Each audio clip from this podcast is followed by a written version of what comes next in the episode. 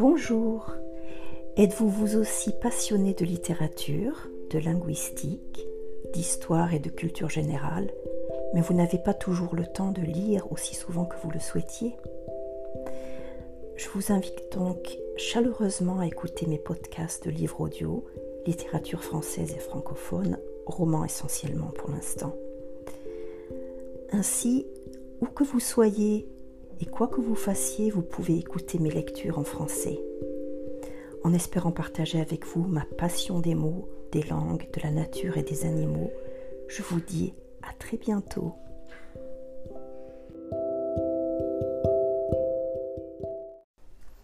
La tresse de Laetitia Colombani, chapitre 23, Julia. Palerme, Sicile. Les Italiens veulent des cheveux italiens. La phrase est tombée comme un coup près. Dans le salon de la maison familiale, Julia vient d'exposer à sa mère et ses sœurs son projet d'importer des cheveux, des cheveux indiens pour sauver l'atelier. Les jours qui ont précédé, elle a travaillé d'arrache-pied à l'élaboration de son plan. Elle a fait une étude de marché, préparé un dossier pour la banque.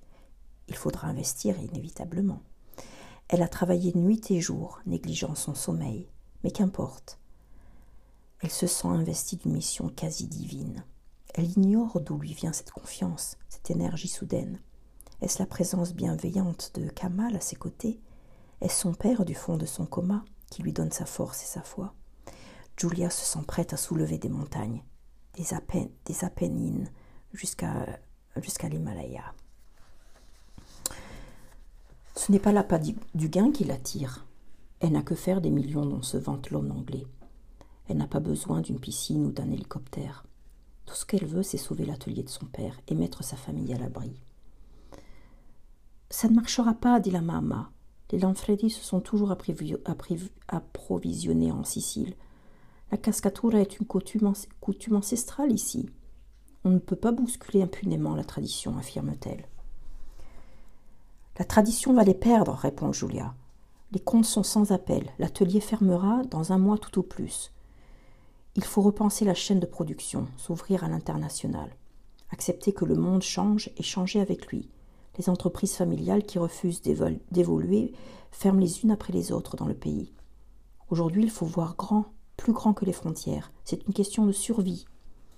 Évoluer ou mourir, il n'y a pas d'autre choix. Tout en parlant, Julia se sent pousser des ailes, comme si elle était soudain avocate à la barre d'un grand tribunal, lors d'un important procès. Ce métier l'a toujours fasciné, un métier réservé aux gens cultivés, de la bonne société. Il n'y a pas d'avocat chez Lanfredi, juste des ouvriers. Pourtant, celui, euh, cela lui aurait tant plu de défendre des grandes causes, d'être une femme puissante et distinguée. Elle y songe souvent parfois, elle y songe parfois, et cette pensée va rejoindre les limbes de ses rêves oubliés. Avec fougue, Julia évoque la qualité des cheveux indiens, reconnus par de nombreux experts. Si les Asiatiques sont les plus solides, les Africains les plus fragiles, les Indiens sont les meilleurs, tant du point de vue de leur texture que de la possibilité de les colorer. Une fois dépigmentés et éteints, ils sont en tout point semblables aux cheveux euh, européens. Aux cheveux européens. Francesca se mêle à la discussion. Elle est d'accord avec la mère, avec leur mère. Cela ne marchera jamais. Les Italiens ne voudront pas de cheveux importés. Julia n'est pas étonnée. Sa sœur appartient au cercle des sceptiques, de ceux qui voient le monde en noir, en gris, ceux qui répondent non avant de, de penser oui, ceux qui remarquent toujours le détail qui fâche au milieu du paysage, la tache minuscule sur la nappe, ceux qui explorent la surface de la vie à la, à la recherche d'une aspérité à gratter, comme s'ils se réjouissaient de ces fausses notes du monde, qu'ils en faisaient leur raison d'être. Elle est, une image inversée de Julia, une version d'elle en négatif, au sens photographique du terme. Sa luminance est inversement proportionnelle à la sienne. Si les Italiens n'en veulent pas, ils s'ouvriront à d'autres marchés, reprend Julia. Les Américains, les Canadiens, le monde est grand. Et il a besoin de cheveux, les rajouts, les extensions, les perruques sont un secteur en pleine expansion. Il faut prendre la vague au lieu de se laisser submerger. Francesca n'épargne à Julia ni ses doutes ni sa défiance. Elle ne mâche pas ses mots, la grande sœur. Comment compte-t-elle s'y prendre? Elle, elle qui n'a jamais quitté l'Italie. Elle n'a même jamais pris l'avion. Elle dont l'horizon s'arrête au contour de la baie de Palerme. Comment euh, parviendrait-elle à ce tour de force, ce miracle? Mais Julia veut croire à son rêve. Internet a aboli les distances. Le monde tient dans leurs mains à présent. Comme ce globe lumineux qu'elles avaient reçu enfant. L'Inde est toute proche. Un presque continent à leur porte. Elle a longuement étudié les prix. Elle connaît le cours du cheveu. Son projet n'est pas irréalisable. Elle demande seulement du courage et de la foi. Elle n'en manque pas. Adèle ne dit rien. Adéla ne dit rien. Assise dans un coin, elle regarde ses sœurs s'affronter. En toutes circonstances, elle reste neutre, indifférente à ce qui, fait le monde. En un mot, adolescente. Il faut fermer l'atelier et vendre les murs, reprend Francesca. Cela permettra de rembourser une partie de l'hypothèque de la maison. Et de quoi vivra-t-on répond Julia. Pense-t-elle qu'il soit aisé de, trouver du travail? Et leurs ouvrières, y a-t-elle pensé?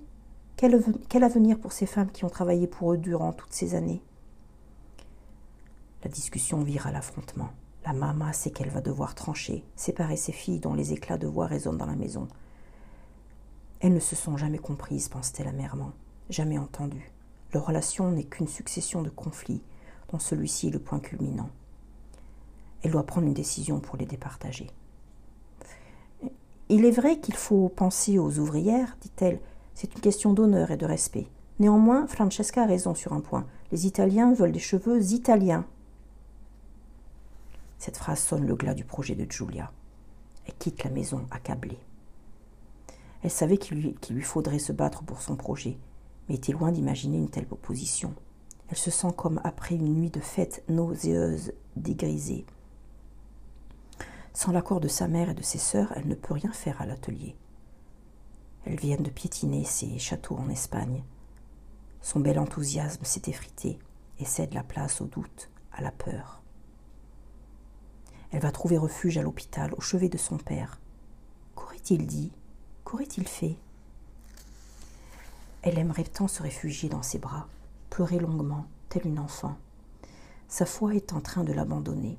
Elle, ne sait rien de ce, elle ne sait plus ce qu'elle devrait faire, persévérer dans ce projet ou l'enterrer, le brûler sur l'autel de la raison au nom de ces traditions qui meurent lentement. Elle est abattue, épuisée, si lasse de ces nuits sans sommeil qu'elle pourrait s'endormir là, sur ce lit, près du papa. Dormir cent ans comme lui, voilà ce qu'elle voudrait. Julia ferme les yeux. Elle se retrouve soudain là-haut, sur le toit, dans le laboratorio.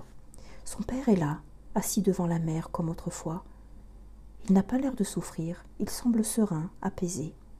Il lui sourit comme s'il l'attendait. Julia vient s'asseoir près de lui. Elle lui dit ses tourments, son chagrin, ce sentiment d'impuissance qui l'étreint. Elle lui dit qu'elle est désolée pour l'atelier, ne laisse personne te détourner de ton chemin, lui répond-il. Tu dois garder la foi. Ta volonté est grande. Je crois en ta force, en tes capacités. Tu dois persévérer. La vie a prévu de grandes choses pour toi. Un bruit aigu retentit. Julia s'éveille en sursaut. Elle s'est endormie là, près de son père, sur son lit d'hôpital. Autour de lui, les machines qui le retiennent en vie se sont mises à sonner. Des infirmières se précipitent à son chevet. À cet instant, cet instant précis, Julia sent la main de son père bouger.